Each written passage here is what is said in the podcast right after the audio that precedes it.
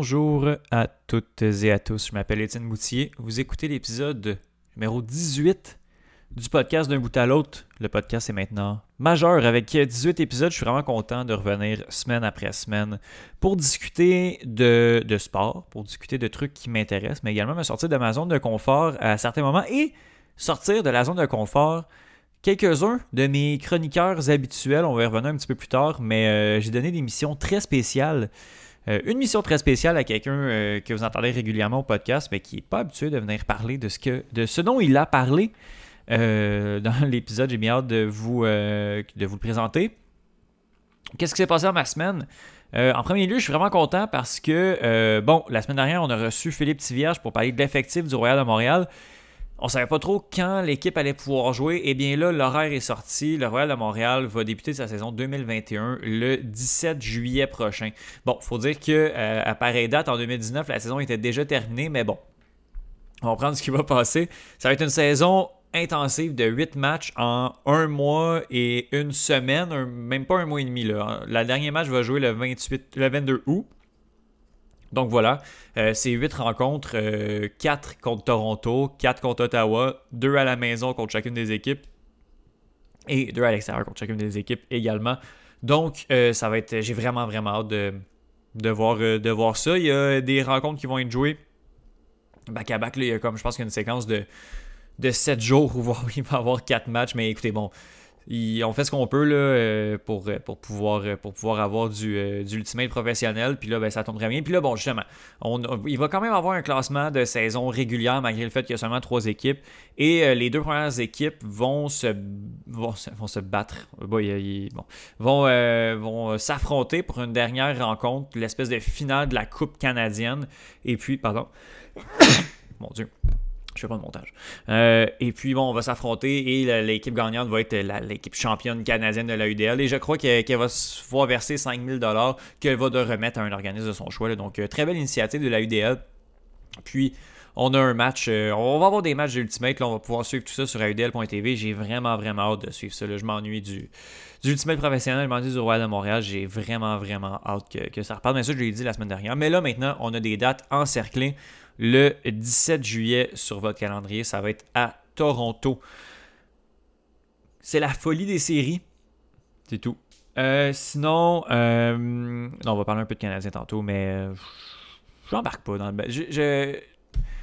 L'équipe a tellement été mauvaise pendant la saison régulière que j'aimerais ça être. je suis content, je, suis ça un peu, mais je, je m'enflamme pas comme comme certains, je, suis allé euh, au restaurant l'autre fois, puis ça criait fort canadien. Mais euh, non, c'est ça, je suis pas. Euh, j'embarque pas, on dirait. Mais je suis content, mais, mais, mais ça, me laisse un peu indifférent, même si Canadien est en, demi-finale. Habituellement, je dirais finale de conférence, là, mais est en, est en demi-finale. Ben, c'est le fun, c'est très cool, ça joue bien. Sinon, on a eu du MMA cette semaine. il y a eu PFL. J'ai le PFL qui a délivré euh, c'était encore une fois malade. On a commencé, euh, bon, il y, avait, eu quelques, il y a eu quelques finishes. Là. Bon, le PFL, on, doit faire, on doit finir rapidement pour avoir le plus de points possible. Il y avait Olivier Aubin-Mercier qui était sur la carte. Euh, malheureusement, n'a pas réussi à finir son, adversaire. Ça faisait deux ans qu'il pas battu, qu'il, s'était pas battu, puis ça faisait trois ans qu'il n'avait pas gagné un combat. A finalement gagné son combat par décision unanime 30-27 trois fois contre Martian Held, qui a, qui, a à peu près trois fois plus d'expérience dans les arts martiaux mixtes que lui. C'est. Bon, malheureusement, on ne passera pas, on ne fera pas les séries du côté d'Olivier Aubin-Mercier, mais pour vrai, c'est euh, vraiment un accomplissement d'aller chercher cette victoire-là. Semblait très soulagé. Aurait pu terminer son adversaire au premier round. Bon, c'était un peu tard, là, puis on avait vraiment un, dur à cuire de, l'autre côté. Mais bon, on a réussi à gagner du côté d'Olivier Aubin-Mercier. Je suis vraiment, vraiment content pour lui. Je suis content de voir euh, justement un Québécois qui, qui performe quand même malgré, euh, malgré le fait qu'on ne fera pas les séries. Mais une victoire est une victoire, puis on va le prendre pour, pour euh, les, le record, le livre, euh, les statistiques. Euh, et il y avait également Clarissa Shields, qui est, qui est considérée comme une des, plus grandes boxeuses de tous les temps, sinon la plus grande boxeuse de tous les temps, qui faisait la transition, qui faisait le, les, ses premiers pas en arts martiaux mixtes. Et malgré la victoire de Shields, je dirais que ben, la boxe et les arts martiaux mixtes, ben, c'est deux sports différents. Shields qui, qui, a travaillé très très fort qui a réussi à gagner. bon, premier round un peu particulier, justement, très, très nerveuse. On la sentait très fébrile. s'est fait au sol. Puis bon, une bonne défense au sol. Mais je pense que contre un adversaire un petit peu plus solide, là, qui, a des réflexes de Jiu-Jitsu un peu plus rapides, un peu plus instinctifs, je pense que, que, Clarissa Shields pouvait se faire soumettre au premier round. Reste que, bon, elle, a, elle a toffé, elle sera au deuxième round. Puis là, elle a fait aller sa, boxe. Euh, elle a fait aller son takedown defense qu'elle avait très bien travaillé, sa défense amenée au sol. C'était vraiment solide. Sauf que euh, après la première année au sol, au deuxième round, elle a décidé de retourner voir son adversaire qui, l'a, qui a réussi finalement à au sol. Puis à, ben, l'a dominer. Clarissa Shields partait avec 2, 2 à 0 les rounds contre elle. Puis ben là, troisième round, elle a vraiment, vraiment fallu sa boxe. C'était de toute beauté. A réussi à, euh, amener, ben, à, mettre, euh, à knockdown, à, mettre son, faire, knockdown, je veux dire, j'ai pas le mot français. Donc, elle a amené son adversaire au sol avec un coup de poing. Euh, puis après ça, bon, a réussi à à aller chercher le chaos technique, mais euh, tout un revirement de situation, Clarissa Shield qui réussit ses débuts en arts martiaux mix, mais qui va devoir travailler certaines lacunes. Il va falloir qu'elle fasse le choix. Là, je pense qu'elle voulait continuer à faire la boxe et les arts martiaux mix. Euh, malheureusement, ça ne fonctionnera pas. Il va falloir qu'elle choisisse. Elle, va devenir la elle, a le potentiel de, devenir la meilleure de tous les temps dans une des deux compétitions. Euh, la boxe est quasiment déjà fait, mais elle peut pas, peut malheureusement pas faire les deux. Là. Je pense que c'est trop, trop difficile. Mais bien hâte de voir hâte de voir ce qu'elle va choisir. J'ai hâte de voir son deuxième combat. A un, très grand potentiel, mais euh, va devoir travailler également son intelligence de combat. Là, en deuxième round, ça n'avait pas été si, euh, facile que ça, mais ça en était bien sorti. Bref, euh, bien hâte de voir la suite des choses pour, pour Clarissa Shields. Quand même, gagner un combat en martial mix contre une vétérante, c'est vraiment pas rien. C'est très très bien de, de sa part. Euh, je pense qu'on va aller aux chroniques. Euh, il y a deux chroniques soccer cette semaine parce qu'il y a beaucoup, beaucoup d'actualités soccer. Euh, la semaine dernière, on aurait peut-être dû faire la, chronique CF Montréal, mais bon, on l'a fait. On a décidé de la faire là. mais avant, on jase avec Thomas, Thomas Lafont, qui, est comme responsable du projet de l'Euro au Club École. Donc, c'est l'Euro qui est commencé, aujourd'hui. Quand vous allez écouter l'épisode, on est en plein milieu de la deuxième journée euh, de la compétition de l'Euro. Euh, et puis, il y a eu le, match Italie-Turquie, victoire de l'Italie 3 à 0. Euh, j'avais dit 2 quand même. Ben, non, mais je, je vais dire après. Mais bon. C'était. c'est ça. C'est une bonne rencontre. Mais bref, Thomas qui vient nous, nous, nous jaser un peu la compétition va donner les équipes favorites euh, qui pourraient faire les underdogs, qui vont être les flops. Et on va une petite parenthèse sur la Copa América aussi qui va se jouer, euh, qui commence dimanche. Euh, et let's go, Argentine. Justine Lompré vient de faire sa petite chronique de petite roche. chronique olympique, escalade sportive. alors, mise à jour des nouvelles olympiques et présentation de nouvelles disciplines. Alors, Justine va avoir fait toutes les, nouvelles disciplines qui vont arriver à Tokyo 2020. Mais bon, on va quand même avoir euh, du stock euh, à parler pour les prochaines semaines parce que euh, les Jeux Olympiques arrivent à grands pas. Bruno Larose, le gagnant de la chronique, c'est vrai, j'avais fait tirer une chronique. le gagnant de la chronique vient parler du CF Montréal. On essaie de trouver de quoi parler, puis ben, ça tombait sur le sens que Bruno vient nous parler du CF Montréal. Donc, le voici, actualité, il vient nous parler un peu de, ce qui s'est passé depuis qu'Adi était venu raconter le début de saison du CF Montréal.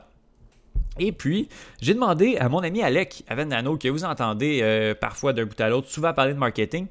Je lui ai dit, je, vois que tu suis Canadien, est-ce que tu veux venir, euh, venir nous en parler euh, du Canadien de Montréal?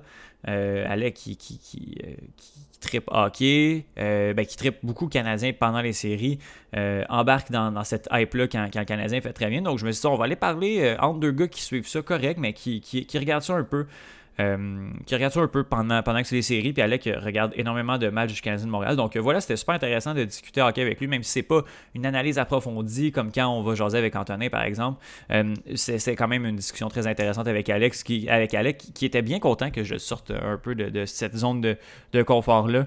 Donc voilà, je pense que encore une autre grosse intro. C'est des grosses semaines malgré le temps que je n'ai comme pas de temps. Mais bon, euh, c'est parfait comme ça. On euh, se reparle à la fin de l'épisode, après toutes les chroniques que voici.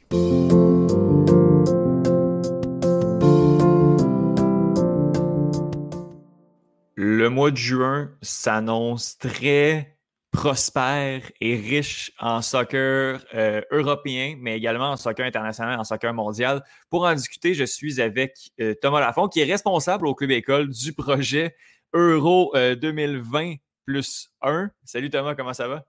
Ah, ça va très bien, toi? Yes, ça va super bien. Écoute, on lance en fait, on a lancé il y a une semaine. L'épisode sort samedi. Ça va être la deuxième journée de l'Euro euh, qui commence vendredi. Dans quelques heures, on enregistre vendredi. Le premier match est dans trois heures et demie à peu près. Euh, mais euh, on a un tout nouveau podcast pour assurer une, diffusion intensive de la compétition. Puis, Thomas, est-ce que tu veux nous parler un peu du podcast aux premières loges? Oui, ben, en fond, c'est un podcast euh, quotidien qu'on va faire à chaque jour. Euh, on a commencé avec euh, six épisodes. On, a fait une, analyse de chaque de, chaque groupe mmh assez intensif. Et le groupe C, d'ailleurs, je vous invite fortement à aller écouter. Ah, écoute, c'est un épisode d'anthologie de l'histoire du club école. Ça, c'est hot. Là. ça. On, va en parler encore dans 20 ans, c'est certain. ah, c'était bon. C'est Johan qui, qui, qui euh, modestement s'intéresse au soccer et qui a décidé de prendre en main le, groupe C.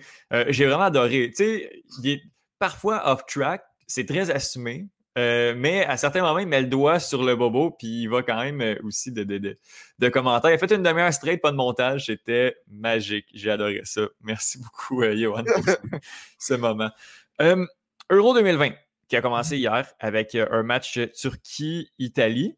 J'allais, j'allais faire comme si c'était joué puis qu'on y allait de nos prédictions, nos, notre analyse de la rencontre, mais on va, on fera pas comme. On va y aller avec notre prédiction à la fin, puis on va voir si on avait raison ou pas. Bref. Euh, qu'est-ce, qui, qu'est-ce qu'on attend de cet euro-là? Euh, est-ce que tu peux me sortir deux, deux équipes favorites, à, ton avis, de cette compétition-là? Bah, c'est sûr qu'on ne peut pas laisser de côté la France qui vient de rapporter qui a remporté la, Coupe du Monde et qui a à peu près la même équipe, euh, mmh à, part quelques, joueurs, et surtout le retour de Karim Benzema en équipe de France, qui va être assez, qui va, être, qui va avoir un impact assez important euh, dans, dans, le parcours, euh, dans le parcours de la France.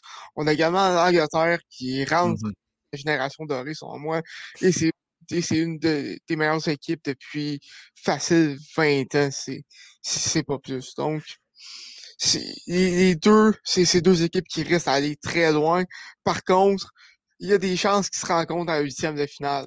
Oui, c'est ça, parce qu'il y a un groupe euh, F de cette. Là, j'ai l'impression qu'on se répète beaucoup, mais c'est pour les gens qui, justement, n'ont pas suivi euh, nécessairement Première Loge, qui s'intéressent un peu moins au soccer, mais il y a le, groupe de la mort, carrément mm-hmm. dans euh, ce qui est le groupe F, qui est composé de la France, de l'Allemagne, du Portugal, le Portugal qui est, qui est encore champion d'Europe en titre, qui a gagné la compétition en 2016, ainsi que la pauvre Hongrie qui euh, ne, va servir que pâte euh, pour euh, les rouleaux compresseurs qui vont passer sur elle. Mais c'est un groupe qui est complètement fou. Puis justement, comme tu l'as dit, la France peut quand même concrètement terminer deuxième de son groupe, même si elle est favorite, et rencontrer l'Angleterre qui devrait terminer première de son groupe en huitième de finale. Mmh Puis ça, ça risque d'être un choc des titans, comme on dit. Donc, c'est très intéressant à suivre. Ça va être... Oui, vas-y. Ouais, je sais pas pour toi, c'est qui tes favoris. Euh, ben moi, je vais dans le même sens que toi. Là. Je pense que les, deux grandes équipes qui sortent du lot, c'est vraiment ces équipes-là de la France euh, et de euh, la, France et de l'Angleterre. L'Angleterre, qui, à mon avis, est l'équipe favorite, qui a une génération complètement folle. On a des, des, des, gars élites à toutes les positions. On a une profondeur mmh également. À chaque poste, on a deux joueurs qui peuvent vraiment faire le boulot. Puis on a aussi beaucoup de profils différents du côté de l'équipe de, l'équipe d'Angleterre, l'équipe de Garrett Southgate. C'est une équipe que j'aime vraiment beaucoup. Euh, que je crois qu'il va gagner. Euh, c'est sûr que oui, j'ai le nez sur, sur l'équipe d'Angleterre. Euh, J'y connais mm-hmm. quand même beaucoup, beaucoup, tous, quasiment tous les joueurs, puisque Gareth Southgate a tendance à euh, prendre beaucoup de joueurs qui évoluent en, en Premier League. donc, ça va être vraiment intéressant. Pour moi, une des équipes favorites qui passe un peu sous le radar parce que c'était un peu une joke qu'elle la gagne en 2016. Euh, c'était effectivement une joke qu'elle la gagne, notamment avec ses trois matchs nuls en groupe qui ont fait en sorte qu'elle a quand même pu se qualifier en huitième de finale. Ben, c'est le Portugal. Mais le Portugal, c'était cette, cette, édition de l'Euro, cette année de l'Euro, euh, pour moi, est une des grandes équipes de la compétition euh, avec beaucoup euh, de joueurs qui évoluent en Premier League. C'est peut-être pour ça que je mm. connais bien cette équipe-là. Mais le Portugal, avec un mélange euh, de vétérans qui l'ont gagné l'Euro il y a cinq ans, mais un mélange de jeunes complètement fou, avec un Bruno Fernandes qui est un joueur élite, qui est probablement un des meilleurs milieux créateurs au monde présentement, un Cristiano Ronaldo également. Je pense que le Portugal a vraiment, vraiment son coup à jouer dans la compétition. Oui, honnêtement, c'est un très bon choix. C'est ma troisième équipe pour être mmh Oui. Hein il va y avoir des surprises. Chaque compétition, si on pense en 2018 à, la Suède qui s'est rendue en quart de finale, qui était complètement. Puis l'Euro 2016 avec euh, les Pays de Galles qui ont fait une excellente compétition, euh, l'Islande qu'on a découvert qui, bon, qui a ralenti beaucoup là, euh, depuis, depuis les dernières années, depuis la Coupe du Monde 2018, mais ça avait été l'équipe chouchou également qu'est-ce que, euh, à quoi on peut, est-ce qu'il, va y avoir des surprises? C'est dur à, c'est dur à prédire, là, ces équipes Cendrillon-là, mm-hmm. mais si tu as appointé quelques équipes underdog, ce serait lesquelles que, que, tu présenterais? Euh, je vais être d'un choix un peu controversé, mais l'Italie, je pense, mm. euh, on n'en parle pas beaucoup dans, les, favoris, mais je pense que d'après moi, ils ont, ils ont une cœur qui ont, ont manqué la, la, Coupe de 2018. Mm-hmm. Donc, c'est, comme, c'est comme une euh, une, deuxième chance, si, me, si me permet l'expression un peu. Mmh euh, donc, euh, puis c'est quand, même, quand même une très bonne équipe, l'équipe d'Italie, mais on n'en parle pas beaucoup. C'est vrai. Donc, c'est quand même un bon parcours d'eux. le Danemark ont une mmh. équipe très sous-estimée, selon moi.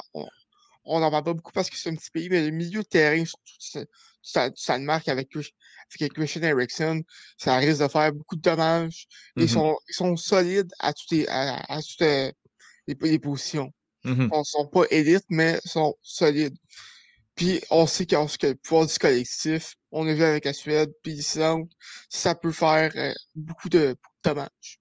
Je suis bien d'accord avec toi. Le, Danemark peut faire quelque chose. Tu as, nommé Christian Eriksson, mais aussi Pierre-Emile Lögberg euh, de, mm. de, Tottenham qui a fait, qui a fait une excellente. Ben, une saison euh, relativement respectable pour ce que Tottenham peut, euh, peut nous offrir euh, par les temps qui courent. je suis d'accord avec toi, il y, a, de belles équipes. Moi, personnellement, j'aime bien ce groupe. Ce groupe A-là où tu as parlé de, l'Italie, qui, oui, c'est quand même particulier de les, appeler les underdogs, mais c'est vrai qu'après une Coupe du Monde 2018 inexistante parce que l'équipe n'a pas réussi à se qualifier, un espèce de, virage, bien, euh, je pense que cette équipe-là peut revenir en force. Son groupe le permet également. Mais moi, c'est la bataille entre la Suisse et la Turquie. Euh, également avec les Pays de Galles. Je ne pense pas que les Pays de Galles fassent le même. Ça va c'est quasiment impossible que les Pays de Galles fassent le même euro qu'en 2016, euh, qui avait été complètement fou. mais peut venir déranger quelques équipes. Puis justement, cette, dualité-là, Suisse-Turquie, qui vont se battre pour la place assurée pour faire les, huitièmes de finale, ça va être vraiment, vraiment intéressant. La Suisse qui qui est jamais favorite, mais qui est jamais dans les pays, qui est tout dans le ventre mou des compétitions, que ce soit la Coupe du Monde ou euh, l'Euro. La Turquie, un petit peu plus difficile, mais j'ai l'impression que là, on a une certaine génération qui peut venir comme gosser beaucoup, beaucoup de joueurs, euh, beaucoup d'équipes dans, cette compétition-là, si on réussit à, se rendre un petit peu plus loin. Sinon, euh, je te demanderais les, les équipes décevantes qui est-ce qui va. Euh, c'est qui les pires équipes, à ton avis, de cette compétition-là? Euh, puis qui devrait faire comme zéro point? Ah, OK, euh, quand tu sens les pires équipes, c'est vraiment sûr qu'on s'attend à rien. Exact. ben, c'est sûr qu'à la Macédoine du Nord, on, on, en parlait beaucoup hors d'onde dans, dans le Congo Messenger ou n'importe quoi. Ben, c'est une joke qui sont là. Il n'y a personne qui s'attend à rien. la Finlande aussi, c'est un pays que, que, j'aime bien, mais qui, qui manque, qui, qui, manque, ils font juste manquer de talent, ce qui, ce qui est un peu triste. Mmh euh, la Hongrie, euh, qui sont potentiel d'aller chercher des points dans un autre groupe, mais pas dans le groupe F non plus. Euh, sinon, dans les pires équipes, c'est une bonne question que tu me poses. C'est à peu près ça, euh, je pense. Euh, mais tu as, un point pour la Hongrie là, qui pourrait, qui aurait pu aller gratter quelques points. Moi, j'imagine les, les, dirigeants de la sélection, les joueurs qui voient leur qui voient tous leurs espoirs annihilés de, de, cette manière. On est dans un groupe où, tu sais, le groupe de la mort, oui, mais il peut quand même y avoir des matchs nuls. On ne sait jamais, jamais ce qui peut se passer. Un groupe, c'est trois matchs là, par équipe. Ça va vraiment, vraiment rapidement. Je tout, tout, tout peut arriver. un dernier mot sur euh, l'Ukraine, qui est championne du monde U21, je crois. Euh, selon ce que Johan a dit. Euh, en tout cas, championne du monde de, de, une des, compétitions pas, junior, ben oui, des compétitions plus ben, des, âges plus bas.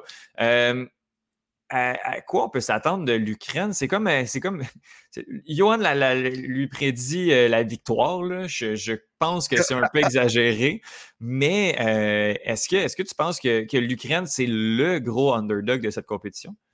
Ben, je dirais pas jusqu'à dire ah, le gros underdog. Par contre, il y aurait des. Ils sont, dans un groupe très faible, donc les chances qu'ils se qualifient sont quand même très grandes pour les de finale. Puis, comme dit Marc Bergevin, une fois en série, tu, peux t'arriver, mais plus, sérieusement, euh, c'est quand même un, un, effectif assez solide. Euh, on sait que Zinchenko joue vraiment à Manchester City mmh et euh, euh, Yarmolenko euh, de, West Ham, sûrement la raison pourquoi que pourquoi que Johan euh, les tient aussi fort dans son cœur, mais ça c'est quand même deux, deux joueurs qui risquent de, de traîner l'équipe assez, assez fort. Mmh et ça, ils, ont quand même, ils ont quand même un, effectif qui pourrait se rendre à quart de finale, mais ça m'étonnerait qu'ils se rendent plus loin que ça. Mmh c'est la Coupe du monde U20 que, que, l'Ukraine a gagné en 2019. donc, ça fait vraiment, vraiment pas, euh, pas longtemps. Puis, on a, euh, ça fait deux ans en fait, puis on, a quelques joueurs là, justement de, de, cette génération-là de 21-22 ans dans l'équipe. Ça, bon, c'est des joueurs qui se connaissent, qui ont gagné ensemble. C'est sûr que ça peut mhm. fonctionner. Ça, ça euh, Exactement, exactement. C'est vraiment intéressant. on en a parlé un peu de nos équipes favorites, là, mais si tu avais à mettre ta main au feu, ce serait quelle équipe qui serait euh, qui, qui, gagnerait en fait la, compétition de l'Euro 2020? écoute, euh, je vais y aller avec l'Angleterre. Mais euh, puisqu'on en parle, moins que, moins, que je suis sûr. Comment ça? Ben, premièrement, j'étais pas au courant des huitièmes de finale. quand, quand on faisait nos prédictions, genre avant le tournoi, ouais, ouais, deux semaines avant. Et ben, c'est sûr que ça, ça vient mettre un, mettre un gros frein sur, sur mes attentes, mm-hmm. mais aussi sur le fait que l'Angleterre a beaucoup euh, disons, euh, a beaucoup euh, tendance à choquer dans les grosses compétitions. Donc, on ne sait pas. On sait pas. Mmh mmh je, je, je t'entends. je, je comprends, mais je pense quand même que l'Angleterre va, va, gagner. Elle est trop talentueuse, cette équipe-là, pour, pour l'échapper. C'est sûr, c'est sûr, mais on, on connaît l'Angleterre. On connaît l'Angleterre. Je suis bien d'accord avec toi. Euh, ça va être vraiment. oui, oui. Oui, oui. OK. Euh, je comprends. Euh, parfait. Pour, pour l'Euro, c'est bien, ça commence. Ça a commencé hier. Énorme victoire de l'Italie sur la Turquie. non, je ne sais pas. Veux-tu aller avec ta prédiction avant qu'on embarque sur, sur la compétition sud-américaine? J'irai avec un 2-0 Italie. OK. Moi, j'ai dit 2-1, je pense, Italie. Fait que de toute façon, on va peut-être bien se tromper. Puis euh, ça, va, ça va être fait quand, va, quand l'épisode va sortir. Ça va être euh, très drôle de, regarder ça. Sinon, euh, la Copa América, qui est l'espèce d'euro ou de la Coupe du Monde, mais en Amérique du Sud. ce qui est bien avec cette compétition-là, c'est que tout le monde est qualifié. Étant donné qu'il y a seulement 10 pays euh, en Amérique du Sud, tout le monde fait cette compétition-là. Habituellement, on a deux, on a deux pays invités, euh, souvent les États-Unis. On a eu le Japon il y a quelques années qui, venait pour justement s'assurer qu'on ait une compétition à, 12 équipes.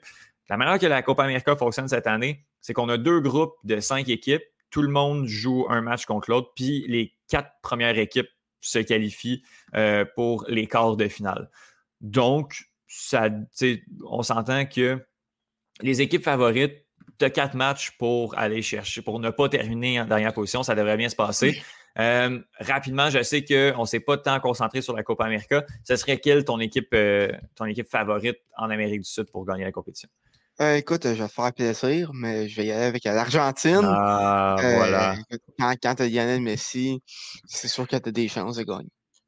Je suis euh, bien, euh, bien d'accord avec toi. Moi, c'est sûr qu'il faut que j'aille avec l'Argentine. J'ai pas le choix de, mettre, de mettre l'Argentine. Ceux qui me connaissent savent que j'aime euh, beaucoup cette équipe-là.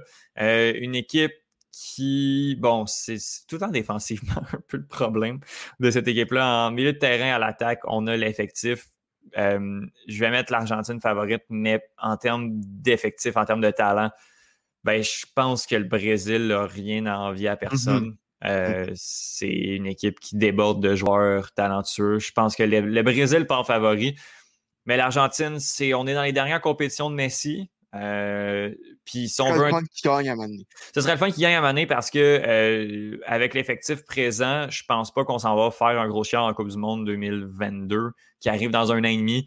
Donc, euh, j'assure pour Messi. C'est pas mal son last. Ben, on dit ça depuis 2014 que c'est son last call pour une compétition, mais, mais bon, pour son legacy, Messi doit gagner la compétition, puis je lui souhaite. La Copa América commence, ça c'est lundi.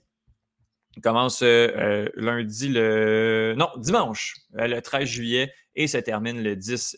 bon, voyons, je suis bien perdu. Le 13 juin. Le dimanche 13 juin, et ça termine le 10 juillet. Ça va être vraiment intéressant de suivre ça. Également, beaucoup de soccer à se mettre sous, sous la dent, sous les yeux. Thomas Lafont, je te remercie énormément. On écoute aux premières loges le podcast quotidien qui va couvrir l'euro. J'y serai le plus possible. Je crois y être beaucoup quand je ne travaillerai pas le soir. Je pense que je vais être là. Thomas, merci énormément, et on se reparle très bientôt. Ça fait plaisir.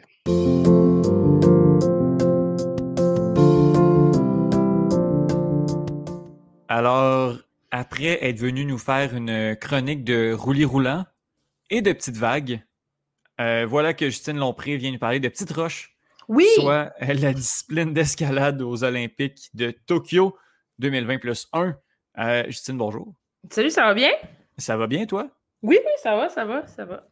Oui, grosse semaine, hein? Grosse semaine, grosse, ça, va vite. Mais c'est correct, on ne peut pas s'en plaindre après la dernière année. Oui, exact, exact. Au moins, on, on rattrape un peu le, temps perdu. Il y a des, euh, belles choses qui s'en viennent cet été.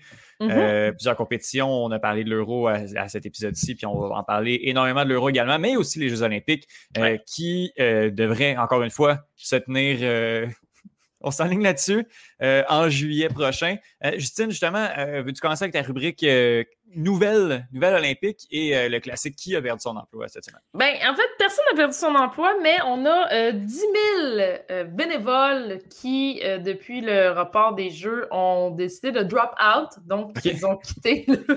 ils se sont retirés de la liste des bénévoles.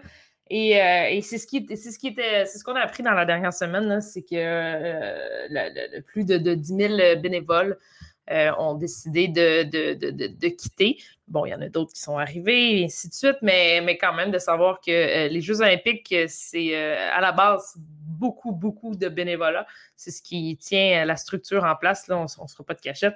Donc, grosse déception pour Tokyo. Mhm. Euh, ensuite, cette semaine, on a inauguré des sites euh, du côté de Tokyo. Euh, donc, c'est des sites qui se sont terminés, la construction de certains sites qui se sont terminés. Donc, c'est quand même bon signe. On n'est on pas en retard, mais mhm. quasiment. on ne s'appelle pas Sochi, mais tout près. et puis, évidemment, là, on continue d'avoir certains athlètes qui protestent quant à la mhm. tenue des Jeux. On a même euh, des athlètes euh, canadiens qui ont commencé à élever leur voix, ah oui, entre hein? autres du côté de l'athlétisme. Euh, mais, mais voilà. Hein. Donc, est-ce que les Jeux seront encore cancellés? Et puis moi, j'en parle beaucoup dans mon entourage, qui, tu sais, est un entourage sportif, donc avec mm-hmm. mes, collègues de, sport. Puis c'est très, très. je lis beaucoup sur, sur, sur les Jeux olympiques, autant des journaux internationaux que, que ce qui se produit ici. Puis c'est pas encore clair si ça va avoir lieu. Il n'y a rien de moins sûr. ben, c'est très mitigé là aussi. Puis justement, qu'il y a beaucoup de voix qui s'élèvent, on arrive de plus en plus près de la date fatidique du début des Jeux olympiques. Euh, mm-hmm. les cas de COVID baissent énormément, baissent aussi mm-hmm. rapidement qu'ils sont montés, par exemple, euh, ce qui est très bien. Euh, les, vaccins aussi, là, de, chronique en chronique, le taux de vaccination au moins de la première dose double, mm-hmm. ce qui est quand même bon signe. J'imagine que là, justement, on il fallait qu'on s'active un peu parce que ça s'en vient justement très bientôt. Écoute, mm-hmm. on continue à s'enligner comme s'il y en avait. Euh, on continue à en parler. C'est ça. Le Japon est à la recherche de, bénévoles parce qu'on sait, comme je te disais, il y en a 10 000 qui ont parti. Puis c'est des bénévoles habituellement de partout dans le monde hein, qui, s'inscrivent. Toi, tu pourrais t'inscrire sur la liste de bénévoles, te rendre mm-hmm. à, Tokyo. Donc là, en ayant perdu ces 10 000 bénévoles internationaux, on doit, du côté du Japon, aller en chercher d'autres. Internationaux, ce qui est quand même une. Euh, oui, on a un enjeu là, ici. Mais, mais oui, mais on, se croise les doigts pour que ça ait lieu. Puis je ne sais pas si tu suis un peu tout ce qui se passe avec le mouvement là, de, nos athlètes canadiens qui, qui doivent, eux, euh, faire la quarantaine à leur retour de compétition versus ce qui se passe avec les joueurs de la Ligue nationale. on a vu Catherine Savard, là, euh, qui, qui, qui, est une nageuse euh, canadienne, qui, qui, a parlé cette semaine, qui, qui, speak out, entre autres, au, au, gala du, cinéma québécois en fin de semaine. Et, sur scène, elle a, dit, elle a, fait un plaidoyer en disant ben nous, on a c'est la chance de notre vie, puis nous, on doit continuer de faire des quarantaines à, à, un mois des Jeux. donc, donc, rajoute à ça euh, toute la polémique autour euh, de ce que le gouvernement canadien a annoncé la semaine dernière. Donc, euh, si en tout cas, par, support pour nos athlètes canadiens qui doivent continuer de s'entraîner dans des conditions pas vraiment faciles, mm-hmm. tout en faisant leur qualification olympique à l'étranger.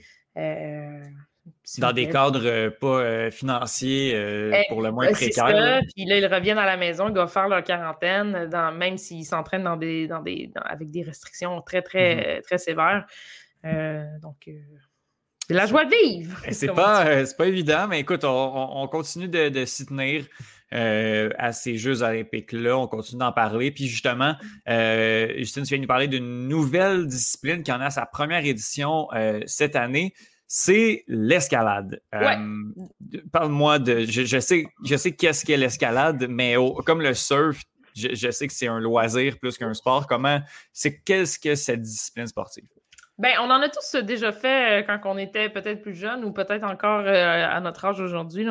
Mais, euh, mais c'est une nouvelle discipline olympique qui est dans le même modèle de vouloir rajeunir les jeux, de vouloir mm-hmm. intéresser les jeunes, de vouloir être un petit peu plus accessible. donc, on dit de l'escalade sportive, Étienne, c'est très, très important. Euh, pour, euh, pour ne pas euh, confondre avec l'escalade en plein air qu'on peut voir ou mm-hmm. l'escalade nordique, je ne sais pas. Donc, c'est vraiment de l'escalade sportive. Donc, les structures ne sont pas issues de la nature, si on peut y aller ainsi. je ne sais pas si, si, tu comprends ce que, oui, oui, oui. Donc, Oh, excuse-moi. Non, je disais qu'on est dans les, ben, dans les espèces de centres là, quand on allait justement quand on était jeune. Exact. Donc on est dans des. Exact. On est... Oui, c'est ça, exactement. Horizon Rock euh, du côté. Oui. euh, donc, ça va avoir lieu euh, du côté du parc des sports urbains de Daomi. Rappelle-toi, il y aura également le skateboard dans ce parc des sports urbains. Donc, ça se passe. Et, et c'est dans c'est un site qui a été construit là, de, de, dans un stationnement où on a créé un parc de sport urbain. 40 euh, grimpeurs, 20 femmes, 20 hommes, trois compétitions. Donc, euh, la vitesse, le bloc et euh, l'escalade de difficulté. donc, trois compétitions qui vont avoir lieu, si je ne me trompe pas, du 3 au 6 août donc les jours 11 à 14 des Jeux olympiques. Il y a plusieurs sais, On dit l'escalade de vitesse, le mur d'escalade, donc le bloc et l'escalade de difficulté. Euh, laisse-moi te parler de, celle que je préfère, c'est la vitesse. Ah oui. Oui, donc euh, euh, on a un mur et on a des juges qui sont assis sur une table en avant et on doit, après le troisième signal sonore, monter le plus rapidement possible en haut et taper sur une, espèce de cible, Mm-hmm.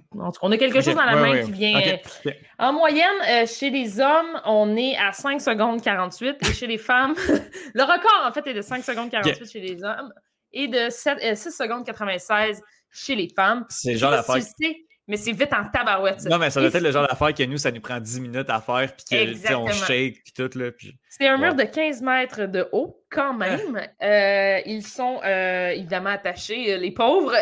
donc, donc, voilà, il s'est incliné à 95 degrés. Donc, en plus, il y a comme une petite inclinaison pour rendre les choses vraiment excitantes. Ensuite, l'escalade de bloc, ça, c'est la, la, nouvelle chose qui est vraiment à la mode dans les dernières années. C'est un mur de 4,5 mètres de haut avec des tapis dans le bas les gens ne sont pas attachés. Donc, euh, voilà. Ben Et euh, tu euh, as l'objectif est de réaliser le plus de montées possible sur différentes sections du mur. Et euh, pour, euh, pour terminer, tu dois euh, toucher la dernière prise du haut à deux mains. Donc, tu dois souvent sauter d'une prise à l'autre. Et pour vrai, j'invite les gens à aller voir des vidéos sur le site. C'est très wipeout. sur le site du Comité olympique canadien, là, on a des, vidéos qui expliquent chaque section. C'est vraiment intéressant. Et mon préféré, Étienne, ben, tantôt je te disais la vitesse, mais, mais pour vrai, l'escalade de difficulté, c'est un mur de 15 mètres de haut, encore une fois Et les grimpeurs ont six minutes pour se rendre en haut. sans tomber du mur. Et il y a plusieurs inclinaisons, même que des fois, on est pratiquement incliné à, 90 degrés. ils sont sécurisés par une corde et à chaque montée, ils doivent se resécuriser. Donc, ils sont sécurisés par eux-mêmes. Donc, mm-hmm. ils doivent s'accrocher sur des. des vis. Je, je, sais pas. Je suis pas. Je suis vraiment pas quelqu'un d'escalade, mais. ils doivent se clipper. Je pense que c'est ça le terme. Hein. On, se, on se clip. On se clip. OK, c'est bon. Si jamais euh, ils ne parviennent pas en haut du mur, ben là, leur pointage est euh, selon euh, la section où ils ont arrêté, tout simplement. Et, donc voilà, Étienne, ce sont les trois épreuves. C'est assez. c'est hot. C'est vraiment hot, OK? Mm-hmm. C'est vraiment très hot. Puis, ce qui rend la chose encore plus folle, c'est que les concurrents ne peuvent pas, pour le bloc, et euh, la dernière épreuve, celle de difficulté, ils ne sont pas autorisés à, s'entraîner, à voir le parcours. OK. Ils ne peuvent pas pratiquer. OK. Ben et ils, ben, ne l'ont jamais vu avant. Euh, pour euh, celui de vitesse, ils ont le droit de s'entraîner avant sur, sur la montée de 15 mètres. Donc, ça, il n'y a pas de problème. Mais euh, pour, pour les deux autres, euh, ils ne peuvent pas. Et même que pendant que l'épreuve euh, se, déroule, les athlètes qui performent vers la fin ne sont pas autorisés à regarder ce qui se passe. Ah, c'est malade. c'est malade. c'est quand même important de, préciser qu'il y a pour, les, pour, pour le, parcours de, de difficulté, les athlètes, la journée d'avant, euh, ou je crois le matin même, sont invités à aller à venir voir la structure. Ils peuvent euh, faire des dessins. OK.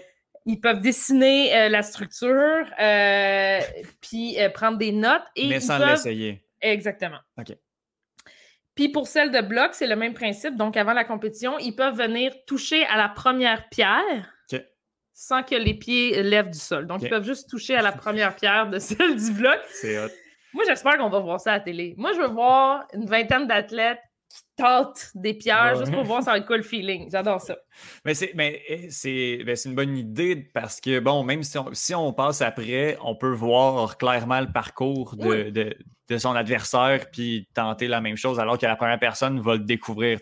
Donc, je comprends, mais c'est quand même très drôle de, de voir ça, de, s'imaginer qu'on va tâter un peu avant on, s'est parlé hier soir à savoir à quel moment dans la journée on allait, on allait se parler. Puis, puis hier soir, j'étais dans mon lit tout simplement. Je regardais des vidéos des, compétitions de championnat du monde de 2018 et de 2019. Et en effet, là, avant la compétition, ils sont devant le mur, là, puis là, ils regardent, puis ils font comme avec leur coach, là, qui mm passer par là, pour passer par là, ils prennent des notes. je, trouve ça, je trouve ça incroyable. Euh, donc, euh, donc voilà, Étienne, euh, pour vrai, j'invite vraiment les gens à, aller à regarder ça parce que j'ai l'impression que ça va vraiment être intéressant. Malade. J'ai, euh, moi, j'ai, je frôle un peu avec le monde du Ultimate Frisbee, puis j'ai vraiment l'impression que ma moitié et que la moitié de mon équipe de Lucam doit faire de l'escalade. Je trouve que c'est une vibe vraiment, justement, très, très relax, très hipster, un peu bohème. Euh, j'adore, j'adore. Je suis sûr mhm. que je vais être à l'écoute. Justine, est-ce qu'il y a des athlètes canadiens euh, qu'il faut surveiller sur cette, euh, dans ces disciplines-là? Ben, on a deux athlètes qui sont déjà assurés de, représenter le Canada. Et évidemment, Étienne, tu ne seras pas surpris si je te dis qu'ils ne sont pas québécois. Ah. ils, sont, ils sont de Vancouver, ils sont de, la Colombie-Britannique. Donc, euh, on en a parlé juste avant qu'on entre, là, euh, Sean euh, Make Cole, qui a 33 ans, qui vient mm. de North Vancouver. Il est, il est un, très bel espoir de médaille pour le Canada, en fait. Mm. Il est un des premiers dans cette discipline. il, a, a, quand même 33 ans, donc ça fait longtemps qu'il fait ça. Il est un des pionniers qui, dans, le sport qui a incité. Il faisait partie des gens qui, faisaient, qui ont fait le mouvement pour, pour inclure ce sport-là aux Jeux olympiques. Euh, donc, euh, euh, c'est vraiment, il est vraiment à surveiller. Puis, puis, puis sur YouTube, tu peux voir justement des, vidéos de lui. Là. Mm. Ah ouais. Hein. donc, ça, c'est du côté des hommes. Et du côté des femmes, c'est également une, une, fille de, de Vancouver, donc en Colombie-Britannique, qui va nous représenter. Alana Hip. Hmm. donc, 27 ans. et également, elle aussi, là, une belle, belle, belle, espoir de médaille donc pour, pour, pour, pour, le Canada. habituellement, le Canada, on est bon dans les nouveaux sports. On se fait pas de cachette là, quand le ski cross est arrivé, le snowboard cross. On était là, on est. Euh, mais, mais là, j'ai vraiment beaucoup d'espoir pour euh, notre, notre, duo canadien en escalade.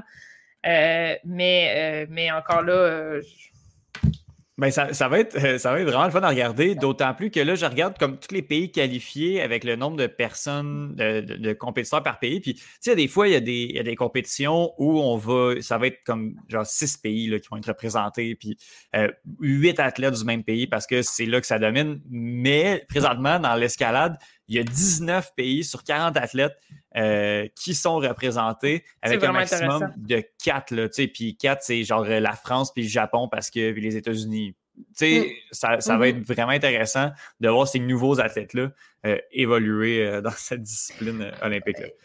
Oui, on a, comme je disais, j'invite les gens à aller voir des vidéos sur YouTube. Puis il y a également le site de Climbing Canada, Escalade Canada, qui, est vraiment bien fait, qui, qui, qui, a les règles exactement. en plus, tu peux t'inscrire dans, dans, dans notre coin, on peut aller en faire. À Repentigny, moi, j'ai un site, j'ai un, un, espace pour venir faire du bloc. Donc, si je voulais, je pourrais aller faire ça. Donc, pour vrai, c'est vraiment un sport émergent. Puis, c'est ça. J'ai Alana et Sean. Let's go! Let's go. Euh, escalade sportive aux Jeux Olympiques. Justine Lompré, merci beaucoup. Est-ce que tu sais où tu t'enlignes pour. Euh, mais là, c'était mon dernier sport funky. C'est ça. Mais il n'y a plus de nouveaux sports. Là, euh, là, on a fait, on a fait le, tour des, des, des, sports, euh, des nouveaux sports qui, qui, qui vont. donc, je pourrais y aller plus général les prochaines fois. Évidemment, euh, on a un Canadien qui nous a fait euh, vraiment beaucoup euh, crier en 2018. Donc, je vais me pencher du côté de l'athlétisme pour aller voir ce qui se fera là-bas. Voilà. Yeah, c'est dans deux semaines. Justine, j'ai bien hâte que tu reviennes à l'émission. Justine Lompré, merci encore une fois. Puis bon, bon euro aussi. Merci! Ben oui. Bon, aux Jeux Olympiques, mais ça, on va se reparler d'ici là. C'est sûr. Merci, Étienne.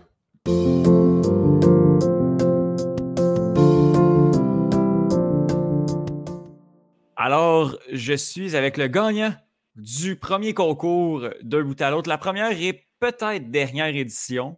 Euh, ou si je vais la faire, ça va être un message codé pour que euh, Bruno Larose vienne faire un tour la semaine d'après à l'émission. Bruno, salut, comment ça va? ça va très bien, Étienne, et toi? Ça va, ça va numéro un. Euh, il fait chaud. Il fait très, très chaud. Ouais. mais bon. de chambre pourtant. Ouais, mais. Ouais faut que je fasse du lavage puis je sorte le dehors. Bref, euh, Bruno, tu as gagné le concours euh, qui était de euh, savoir à quel moment est enregistrée la chronique de Roland Garros avec, puis j'avais donné un résultat pendant un match, donc j'avais demandé de, donner les donner l'heure exacte. Bruno, tu avais écrit 13h45, c'est ça? Ouais, ouais, c'est ça que j'avais dit. Eh bien, la bonne réponse était 13h25 ou 24, quelque chose comme ça. Alors, tu étais quand même assez proche. Tout Seigneur. C'est, euh, Je suis fier de moi. J'ai bien calculé mes affaires. oui, toi, samedi à 2 h du matin, la réponse était bien enregistrée. Puis, puis c'était un jeudi également. C'était jeudi, la bonne date. Euh, euh, jeudi. ouais, ouais. Puis là, après ça, ben Bruno, tu te mérites une chronique. On se demande de quoi tu pourrais bien venir nous parler. Puis, ça tombait sur le sens qu'on parle du CF Montréal. C'était déjà prévu à, prévu de parler de, l'équipe montréalaise. Et puis, euh, ben, on, regarde les matchs de l'équipe. On suit beaucoup l'équipe. Donc, ça tombait sur le sens que ce soit toi qui viens nous en parler, Bruno. Euh, la dernière fois que euh, c'était le 15 mai, il y a quelques semaines, qui a dit, était venu nous parler, a dit Raphaël était venu nous parler du CF Montréal. Ça se passait très, très bien. Depuis ce temps-là, il y a eu trois matchs. Et ça s'est calmer un peu, quoi qu'on a terminé la première partie de la saison sur une note positive? Oui, effectivement. Donc, euh, le, soir, le 15 mai, il y avait un match. Donc, euh, le, CF Montréal qui se rendait au Mercedes-Benz Stadium pour affronter le Atlanta United euh, devant beaucoup, beaucoup de gens. oui, oui, ça, c'est C'était terminé. D'ailleurs, on donnait des, euh, des, des, doses de vaccins là, à, à l'entraque, ceux qui n'étaient pas vaccinés. Hein? Euh, oui, oui, oui, j'ai entendu ça. Oui, il y, a des personnes qui peuvent se faire vacciner à l'entraque. Euh, C'était un gros party. C'était un gros party à Atlanta. Parce que tout le monde sait que de toute façon, le vaccin est efficace du moment où il est dans le bras. Fait que tu peux aller dans la foule, c'est bien correct après. Ben, je préfère insérer des blagues de 5G, mais j'ai pas envie de le faire. Non, non, ben non, non. non. ben, ben écoute, si t'en as une originale, je t'invite à la faire, mais sinon, je pense que ça peut être correct. Honnêtement, j'aurais de la discuter. Je suis pas un gars original dans la vie. Euh, non, puis il y en a beaucoup qui se sont faites, là. Ouais, c'est ça, c'est ça. Là. il y en a tellement que c'est difficile. Exact. Donc, euh, le party euh, a levé particulièrement à la fin euh, du côté du Atlanta United. Une victoire de 1-0 dans les arènes de jeu. Euh, c'est 90 mhm. plus 4. Il restait comme une dizaine de secondes. Malheureusement, euh, le CF Montréal qui l'a échappé. on aurait très bien pu sortir de là avec un point parce que dans le match là, en général, le CF Montréal qui avait bien fait, avait bien défendu contre un Joseph Martinez qui est excellent. Rudy Camacho avait été splendide face à Joseph Martinez. Et puis, on va se le dire, la défense d'Atlanta, c'est pas la chose la plus certaine dans le monde. Euh, donc, euh, le CF Montréal qui avait quand même fait un bon match, mais malheureusement, on l'a échappé dans les arrêts de jeu. Puis, on aurait pu, on a échappé un point là, du côté du CF Montréal, mais on aurait pu, et on a quasiment échappé trois points parce que juste avant la contre-attaque qui a mené au but, ça aurait pu être euh, le bleu, blanc, noir qui, qui serait allé chercher la, victoire parce qu'on a eu une très belle occasion ratée. Oui, ouais, malheureusement, c'est aussi là, Ibrahim là, qui a raté une chance et par la suite, ça n'a pas été trop long en contre-attaque. Et puis Atlanta est allé chercher un gros, une grosse victoire en fait. Mm-hmm, oui. Par la suite, le 22 mai, donc le samedi d'après, eh bien là, l'Impact se rendait à Cincinnati euh, pour affronter le pauvre FC Cincinnati. Pauvre, sauf contre l'Impact. Mm-hmm. Parce que euh, ben, contre le CF Montréal, en fait, euh, je pense que c'était la troisième victoire du, FC Cincinnati contre euh, le FC Montréal en comme 11 victoires depuis leur existence en MLS. Donc, c'est. On peut presque les qualifier de bête noire. C'est hallucinant, c'est fou. là. C'est supposé être des points gratuits, le Cincinnati. Oui, oui, puis c'est vraiment pas une bonne équipe, honnêtement. pour avoir regardé une partie du match, c'était pas chic du côté de Cincinnati, mais on a réussi à s'en sortir. Euh, dans ce match-là, on a eu une occasion euh, en or, même plus qu'en or. Là, je ah s'il y a un qualificatif plus grand que ça. Mais euh, Romel Kyoto qui a raté une chance que probablement même moi j'aurais réussi. Ah ouais. Le, plus gros. Le, plus gros bain nom de l'histoire de la télévision a été lancé par Frédéric Laure au moment de, du raté de Kyoto. oui, effectivement. Euh, moi, à ce moment-là, je pense que j'aurais même réussi à me rendre à la position de Kyoto tellement c'était facile. C'était fou, Red. C'est ça. Et après ça, euh, à, de la mi-temps, quand même, Georgie qui a marqué. Mais après ça, le Cincinnati qui est allé avec deux buts, euh, deux buts sans riposte sur des phases arrêtées, ce qui est encore une fois un petit problème, problème du côté du, du, CF Montréal cette saison. bon, le deuxième but, le but de la victoire qui était clairement hors jeu. Là. Euh, mhm. Je pense que c'est une. on l'a peut-être un peu échappé du côté de la VAR, mais en même temps, on s'est rattrapé la semaine après. Oui, parce que euh, il, y a eu, euh, il y a eu le match contre Chicago. Puis ça a été un match que malheureusement, j'ai pas vu la rencontre. Ce que j'ai compris, le CF Montréal a été très chanceux. Ça n'a pas été un excellent match, mais on a réussi à aller voler trois points. Oui, oui, effectivement, euh, le CF Montréal qui est allé chercher euh, un gros, gros trois points face à Chicago, qui est une autre équipe de bas de classement en MLS euh, cette saison. et puis, scénario un peu contraire à la semaine d'avant. CF Montréal qui réussit à marquer un but. encore une fois, Mason Toy qui revenait au jeu, qui marque son troisième but. Euh, sur une superbe tête euh, et un beau centre de Zoran Basson, il faut le dire, euh, mm-hmm. quand même, qui était à son premier départ d'ailleurs face à Chicago. Oui. Et puis, par la suite, à la 86, 80, en tout cas, peut-être même des arrêts de jeu, c'était, c'était Chicago qui a, réussi, à revenir de l'arrière et faire un à un. Il faut dire le Chicago qui avait quand même été assez dominant dans une dans la deuxième partie du match. Et puis, finalement, on se rend compte qu'il y avait peut-être hors-jeu. On va à et dans l'action, il y a effectivement eu hors-jeu. C'était clair. Sauf que c'est pas, pas immédiatement avant le but, mais c'était dans l'action. Donc, mm-hmm. euh, c'est pour ça que peut-être qu'on l'a un peu moins remarqué.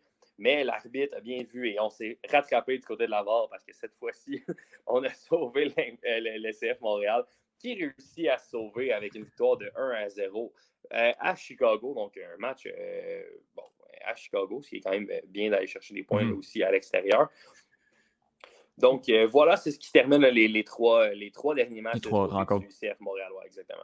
Euh, moi, j'ai pour mon dire que quand, que, quand tu as Bobby Shuttleworth dans les buts, euh, dans les buts adverses, tu te dois de remporter la rencontre. Mm.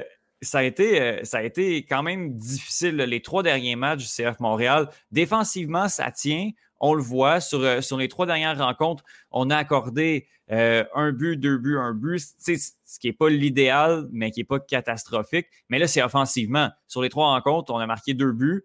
Euh, par chance que Mason Toy est là, Oui, oui, ben, le, retour de Mason Toy fait effectivement beaucoup de bien. Euh, Mason Toy qui a participé à trois matchs et qui a marqué trois buts. Donc, euh, non, il a peut-être mhm. participé à quatre matchs. Mais en tout cas, bref. je pense que c'est trois, justement, à cause des blessures. Ouais, ouais.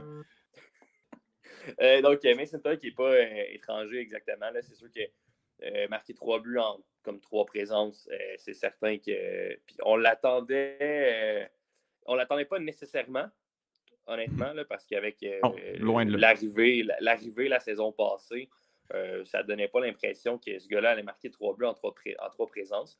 Mais ça en prend plus côté de Kyoto, qui est pas parfait. Qui, a connu, qui, a, connu, vraiment une bonne saison la saison dernière, mais que là, cette année, c'est plus difficile. Mhm. Euh, je pense qu'on s'en attend plus de lui. De Johnson aussi, qui s'acclimate tranquillement. A connu un excellent match contre Miami, là, avait marqué deux buts. Mais euh, je pense que tranquillement, de son côté, ça va, ça va le faire. Euh, du côté de Mialovic, moi, j'ai l'impression que ça va le faire, puis c'est correct. ça se passe bien aussi pour lui. Il amène quand même pas mal au niveau de l'attaque. Donc, ça, moi, mhm. je trouve que c'est intéressant à ce niveau-là. donc, je ne suis, pas, suis pas au moment. Euh, je suis pas inquiet en ce moment, là, du côté du CF Montréal pour l'attaque. Oui, on ne marque pas nécessairement autant de buts qu'on aurait voulu et qu'on aimerait. Mais, je veux dire, en huit matchs, on a marqué 10 buts. C'est pas. Mm-hmm. Euh, ça reste plus que. Là, j'ai les statistiques devant moi. Là, ça reste plus que Philadelphie qui ont joué autant de matchs. Bon, Philadelphie en a marqué 9, mais ça reste que c'est plus. Euh, on a marqué plus de buts que DC United qui est en Miami. On a marqué beaucoup de buts que plusieurs équipes. Puis, je veux dire, la meilleure attaque dans l'Est, c'est euh, NYCFC avec 13 buts. Puis le CF Montréal en a marqué 10. Donc. Hmm. C'est pas si mal. C'est pas si mal, mais défensivement, faut.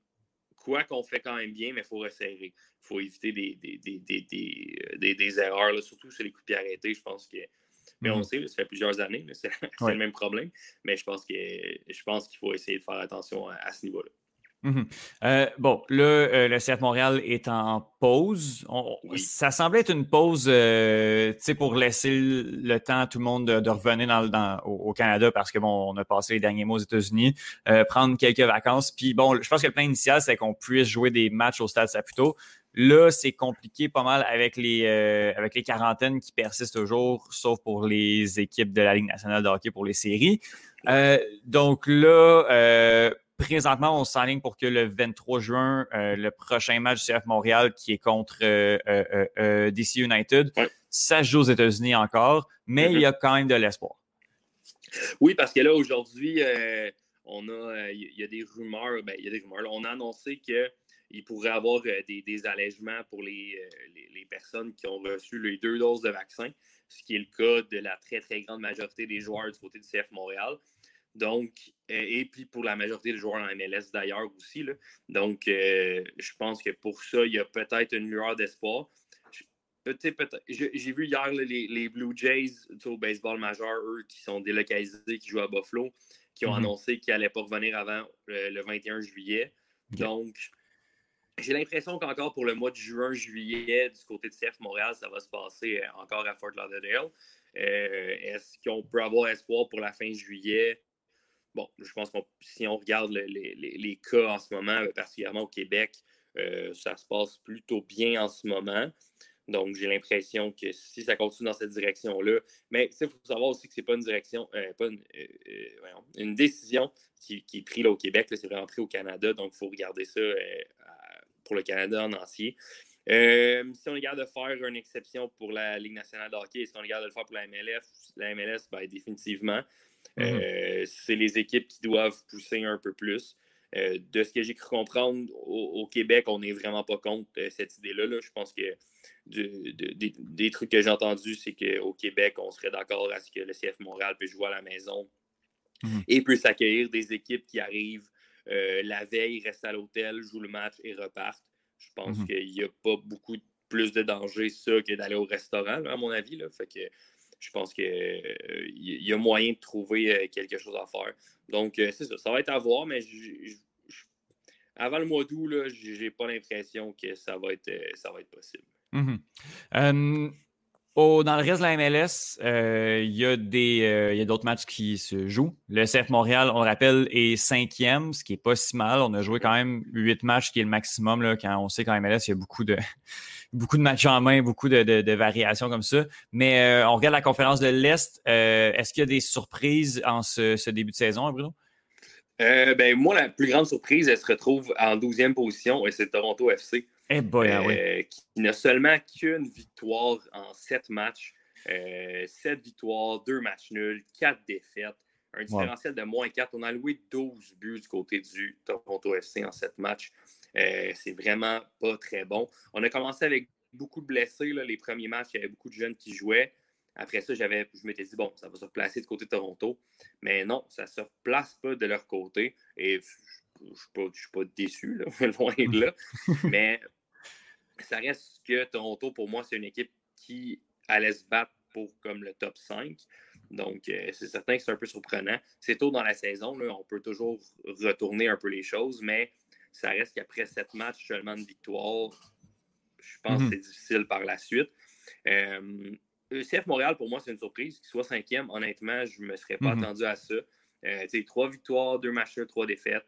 Euh, c'est une belle fiche, 11 points. Je pense que si on avait un objectif euh, du côté de CF Montréal pour les huit premiers matchs, d'avoir en haut 10 points puis d'être dans le top 5, je pense qu'on aurait pris ça n'importe quand.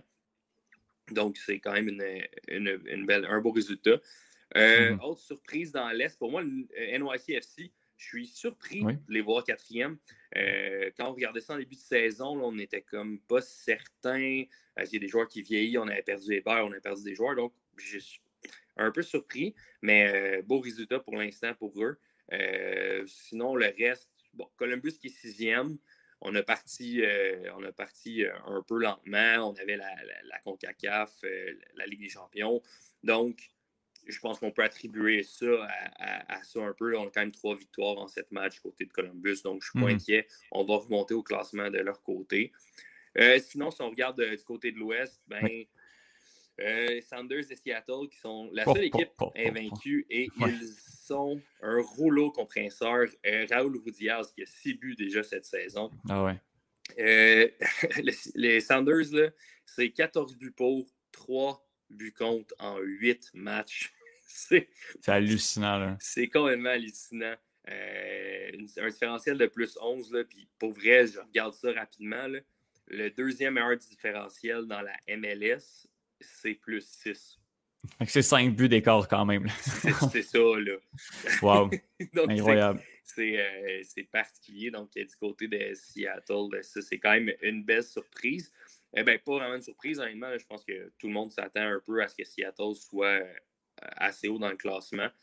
Euh, pour moi, la surprise, ben, il y en a deux là, dans l'Ouest. Minnesota qui soit 12e avec seulement deux victoires.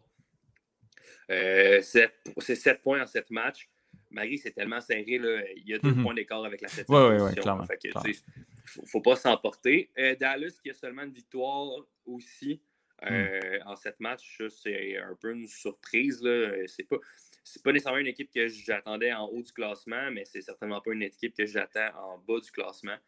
Euh, donc, c'est ça. Une qui me surprend, la plus grande surprise, je pense, dans l'Ouest, c'est le Houston Dynamo, qui est très bien. cinquième. Font très bien en ce moment, avec un certain Maximiliano Routy, qui met des buts. déjà quatre buts. Waouh, waouh, waouh. Son total avec le CF Montréal, ça? Euh, ben, la saison passée avait commencé avec trois buts dans les, dans les premiers matchs. il y en avait peut-être quatre, peut-être fini avec quatre aussi. ouais, c'est ça. Il y en a un peu plus, peut-être. Euh, mais sinon, c'est ça. Dans l'Ouest, dans l'Ouest, c'est comme assez serré là, à partir de la sixième position. De 6 à 13, il y a exactement trois points d'écart. Donc, euh, c'est certain que c'est tôt dans la saison, mais c'est extrêmement serré du côté de l'Ouest. Euh, il, y a des, il, y a aussi des très belles équipes. Là. Sporting Casey, j'en ai pas parlé, mais c'est une équipe qui mm-hmm. va faire des ravages cette saison avec un gars comme Alan Pulido qui, qui, a déjà marqué 5 buts cette saison. Euh, ça va être intéressant. Et la renaissance du LA Galaxy avec un certain Chicharito qui a déjà marqué 7 buts cette saison. Ça, c'est pas mal 6 de plus que la saison passée, puisqu'il en a marqué 1. Là. Donc, euh, c'est tout, un, tout un, retour, mais je pense que l'effet Greg Vanney s'est fait sentir. Autant on l'aimait avec Toronto, c'est un excellent coach. Mais dans l'Ouest, il fait bien. C'est le fun. Il est loin. c'est parfait.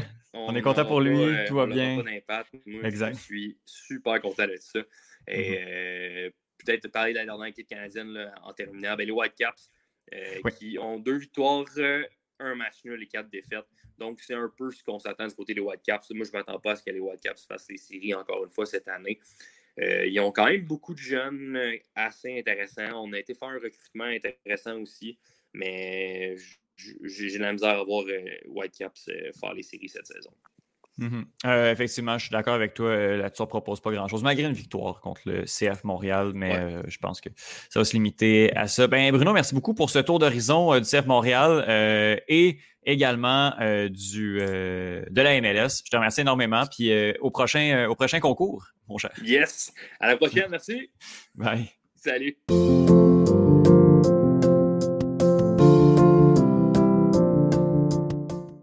Alors, cette semaine, j'ai donné une mission quand même particulière à Alec Avendano, qui vient habituellement parler, euh, vient parler de marketing, vient aussi, je pense qu'il est assez habitué également à parler de, soccer, de foot. Mais là, cette semaine, on parle euh, de hockey et du Canadien de Montréal. Salut Alec, comment ça va?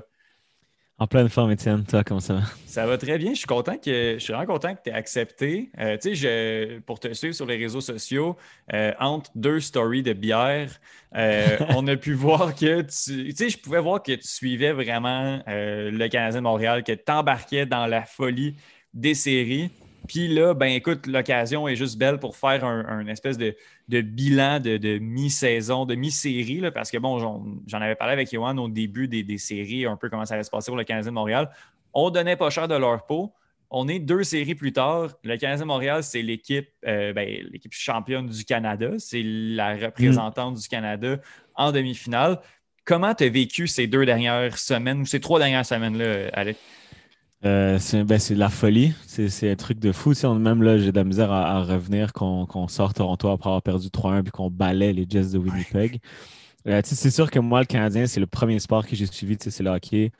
Euh, j'ai toujours été un gros, gros fan. Après, dernières années, ben, depuis les 27 dernières années, ça va pas super bien non plus. Fait que, on s'entend que, que, bon, on suit ça, mais on est un petit peu habitué aux résultats médiocres. Mais là, cette année, contre toute attente, honnêtement, euh, après la fin de saison horrible et tout. Mhm.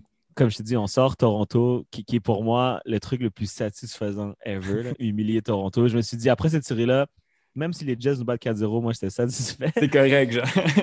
Mais là, au premier match, c'était chez Flea qui a presque tué Jake Evans. Ah ouais.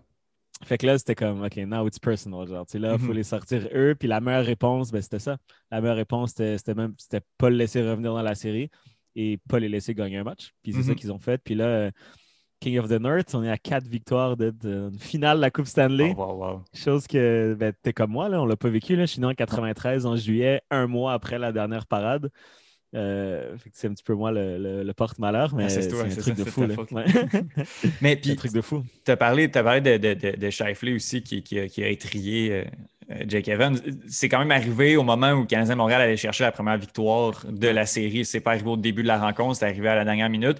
Euh, hmm. Quelque chose qui est intéressant aussi, c'est de se demander euh, qu'est-ce qui est mieux? Est-ce que c'est les neuf jours de repos que les Jets de Winnipeg ont eu ou la seule journée pour retourner, pour aller à Winnipeg, pour voyager puis s'entraîner un peu du Canadien de Montréal que, eux qui, en fait qui avaient gagné leur série contre, Toronto en 7?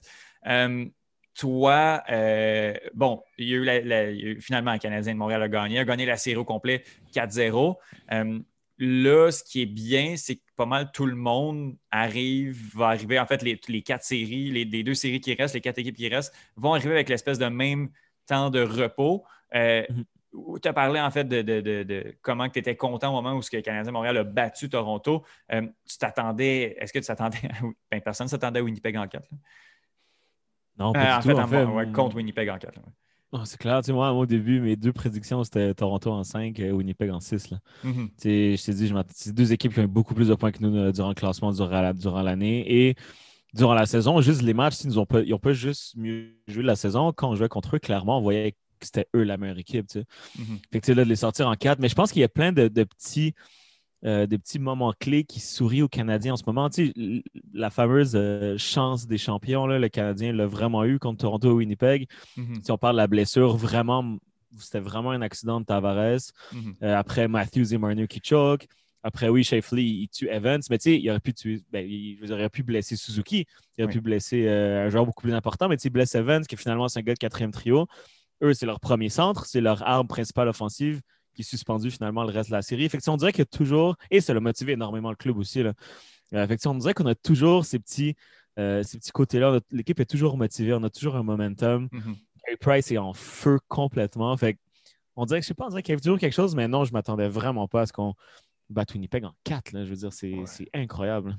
C'est hallucinant. Le Canadien Montréal qui depuis à peu près, ben en fait, qui depuis le, le, le 3-1 contre Toronto a jamais tiré de l'arrière dans une rencontre Exact. C'est fou. C'est hallucinant. Euh, je pense que, que tu es un peu comme moi là-dessus, Alec, là, en, série, en, fait, en saison régulière. Euh, on va suivre l'équipe du coin de l'œil sans être totalement, euh, regarder tous les matchs avec des, de, grands partisans. Mhm. Après ça, puis c'est pour ça que c'est intéressant aussi de discuter avec toi. C'est, on arrive avec un œil un petit peu plus frais. Moi, je te dis, je te dis franchement, je ne suis pas encore entré dans l'espèce de, folie des séries. Là. On dirait que l'équipe a tellement été mauvaise en saison régulière, puis avec tellement aucun rapport là que je me dis à un ça va péter. Fait que j'essaie d'être plus terre à terre. Mais force est la note que, ça fonctionne, ça va très, très bien. Puis là, les séries, ben, on veut, veut pas. Quand je, regarde une, quand je regarde une émission, ben là, je vais avoir la télé à côté. Je vais quand même regarder du coin de l'œil canadien pendant les séries, chose que je ne fais pas pendant la, saison régulière. Mais toi, justement, qui suis un peu moins ça, est-ce qu'il est y a des. y a des surprises? Y a-t-il des joueurs qui, attirent ton attention ou, des, des, coups de cœur de ces séries-là, toi qui suis peut-être un peu moins la saison régulière?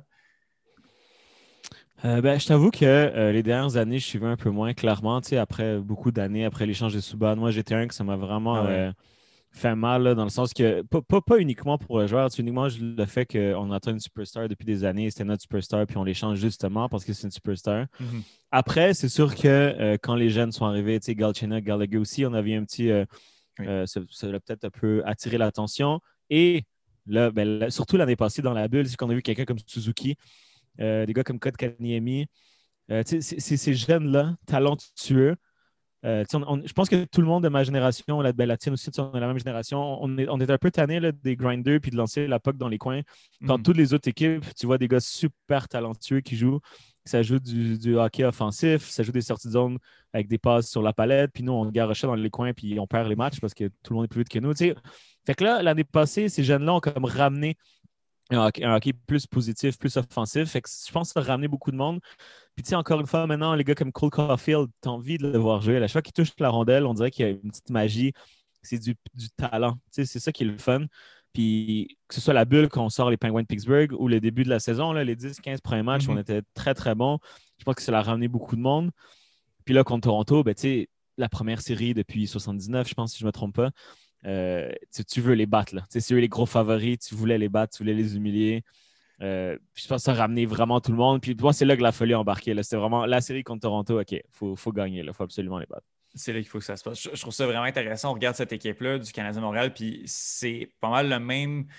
Ben, c'est sûr que, bon, le Canadien a juste joué deux séries, puis il y en a eu une qui a été assez courte, mais quand on regarde les statistiques, euh, à l'attaque, ben, un Nikita Kuchera, mais ça, c'est un peu un gag qui soit là, euh, qui a 18 points en 11 matchs du côté de Tampa Bay. On descend, puis le meilleur pointeur, c'est 10 points, c'est Tyler Toffoli, qui connaît une bonne série.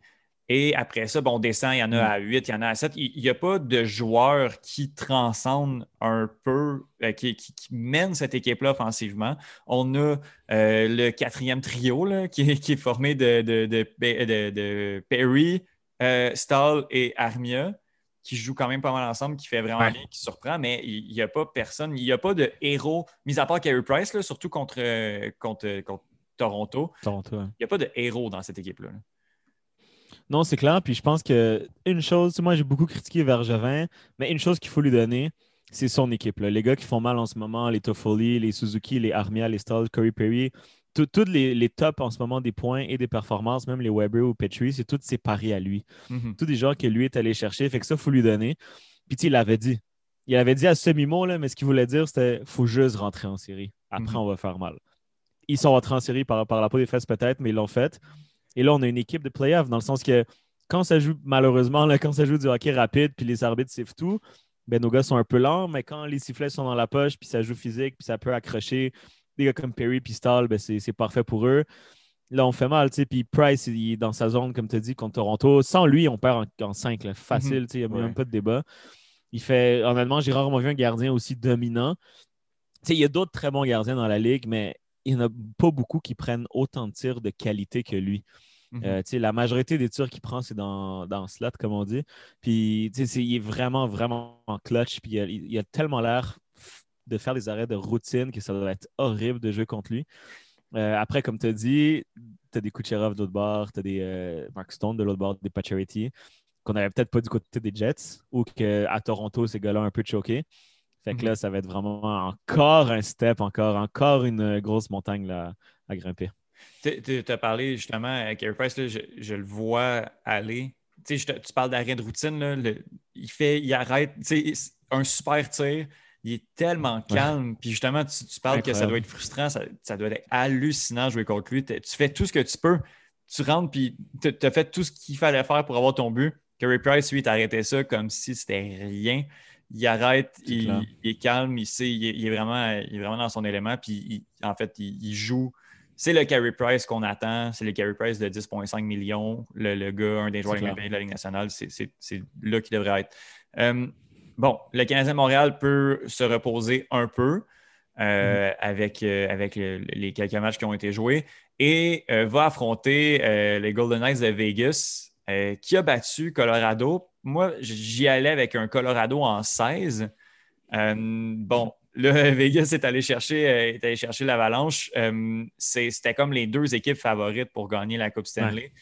Là, ce ne sera pas, ce sera pas facile. Non, c'est clair. Tu sais, même au début, tu ne veux jamais vraiment dire moi, je veux cette équipe-là parce que, bon, on dirait qu'à chaque fois que tu dis ça, cette équipe-là te bat. Mais Colorado ressemblait un peu à Toronto dans le sens qu'ils avaient une ligne exceptionnelle et le reste, c'était bon, genre. Mhm. Euh, comme Toronto un peu. Et on avait réussi à bloquer leur ligne exceptionnelle dans les, dans les trois matchs qu'on a gagnés pour être capable de les battre, justement. Mhm. Mais là, tu arrives à Vegas où ils ont quatre trios solides. Ils ont des top 6 sur trois lignes. Euh, Fleury en série, il, est incroyable aussi. Là, en plus, tu as, le côté euh, émotif. Là. Pacioretty, il ne veut pas se faire sortir par les Canadiens. Euh, Fleury, il veut sortir les Canadiens aussi.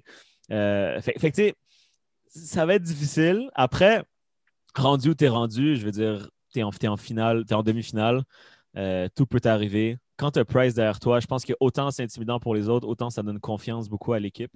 Tu as vu les changements des défenseurs, comment Chariot joue, comment Edmundston il joue. Mm-hmm. C'était pas du tout les mêmes gars de la saison. Là. Tu sens qu'ils ont confiance aux gars derrière. Puis c'est plate, mais la blessure de Evan, je pense qu'elle a amené une union dans l'équipe aussi. on a comme tout derrière, on, est tous derrière une cause. Euh, on, sort, on sort Winnipeg en 4, ça fait sept matchs de suite qu'on gagne. il y a cette surconfiance-là qui peut aider le Canadien, mais clairement, cette marche-là va être la, la plus difficile, euh, clairement, clairement, clairement. Ben écoute, on, l'a dit dès qu'on est en série, puis ça, j'ai peut-être de la difficulté avec ça, mais force est d'admettre que justement Marc Bergevin avait raison, quand on est en série, tout peut arriver.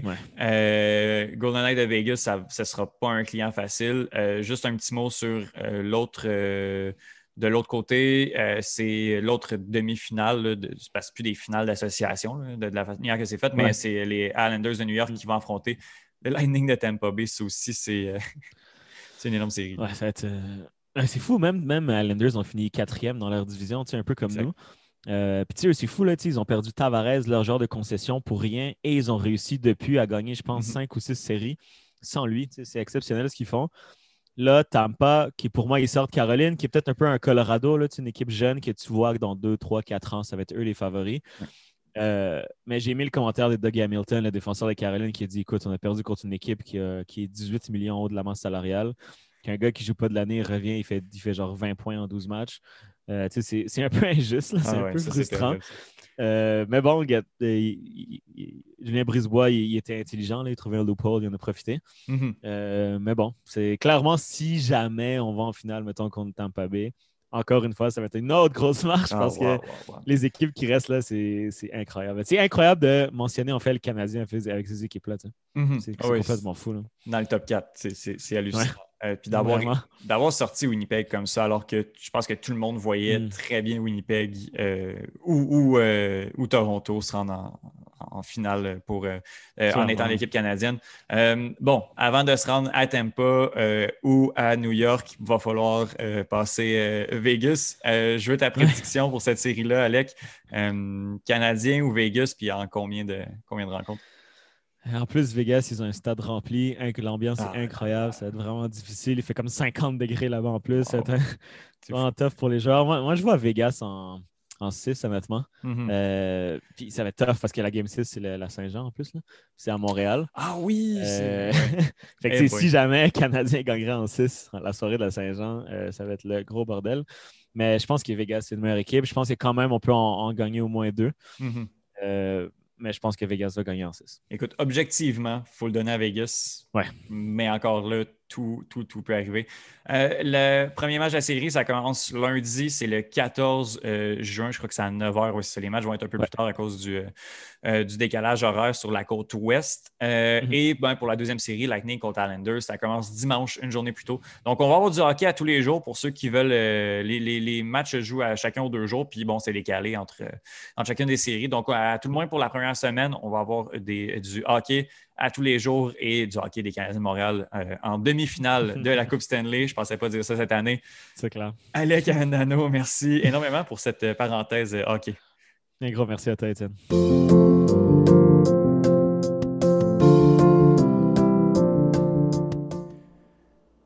Merci beaucoup, Alec Avendano, pour cette chronique hockey. Merci. J'avais oublié qu'on avait eu des petits problèmes techniques avec la chronique de euh, Bruno. Ça avait été interminable pour vrai. Il faisait chaud on, a switché son ordi. C'était plus l'ordi, c'était le téléphone. C'était parfait. Les vibrations, il recevait des notifications. Non, non, c'était hot, c'était hot. Euh, mais j'avais oublié tout ça. Mais euh, merci quand même à Bruno d'être passé, euh, passé à l'émission. Merci Justine. Merci Thomas. La semaine prochaine, on va recevoir Benoît qui va nous parler de soccer. Je sais, sait pas, sais pas encore de quoi Benoît va parler. Il y a tellement de choses à discuter. Donc, on va, on va choisir. Puis, ça se peut qu'il y ait un petit peu plus de soccer là, que, que, d'habitude à l'émission. Bref, euh, j'ai euh, bien hâte, euh, hâte d'avoir Benoît pour, pour en discuter. Puis la semaine prochaine, entre autres, il va également y avoir Faberglass, que ça fait quelques semaines qu'on l'a reçu, que j'adore recevoir cet homme à mon émission, et qui va venir parler de l'UFC 263, qui met en vedette Israël Adesanya contre l'Italien Marvin Vettori. C'est la deuxième fois que ces deux-là se rencontrent. La première fois, euh, Adesanya avait gagné par décision partagée des juges. Là, j'ai vraiment hâte de voir cette rencontre-là. Euh, mais j'ai vraiment plus hâte de voir Figueredo contre Moreno 2. Le premier combat a donné un des combats les plus spectaculaires de l'année 2020 qui s'était terminé en nul. Euh, en décision nulle. Donc, les deux recroisent le fer également lors de cet événement. Je donne les deux champions actuels vainqueurs, mais je crois qu'Adesanya va en arracher beaucoup plus qu'on pense. Maintenant qu'on a trouvé l'espèce de style match-up qui peut, euh, qui peut lui causer du problème, je crois qu'Adesanya va en arracher un petit peu plus que même que euh, Figueredo. Bref, j'ai bien hâte de voir ça. Il va y avoir également le retour de Nate Diaz contre euh, Leon Edwards qui va faire un, un match de 5 rounds sans que ce soit un combat pour le titre, puis sans que ce soit un main event, un combat principal. C'est malade, ça. Diaz fait ce qu'il veut. Euh, je donne la victoire à Leon Edwards, mais je pense que ça va être vraiment un bon combat. Là. Ned Diaz fait vraiment longtemps qu'on ne l'a pas vu. Leon Edwards n'a pas perdu depuis 9 combats. Ça va être vraiment le fun. Damien Mayer risque d'être à son dernier combat également. Bref, je m'étends, je suis désolé. Euh, je m'étends énormément, je, vais arrêter là. Euh, mais euh, voilà, je pense que ça va être un, bel épisode avec Faber, avec Benoît, entre autres. Puis, ben, au moins deux autres chroniqueurs pour le prochain épisode du podcast. Un bout à l'autre. Ciao.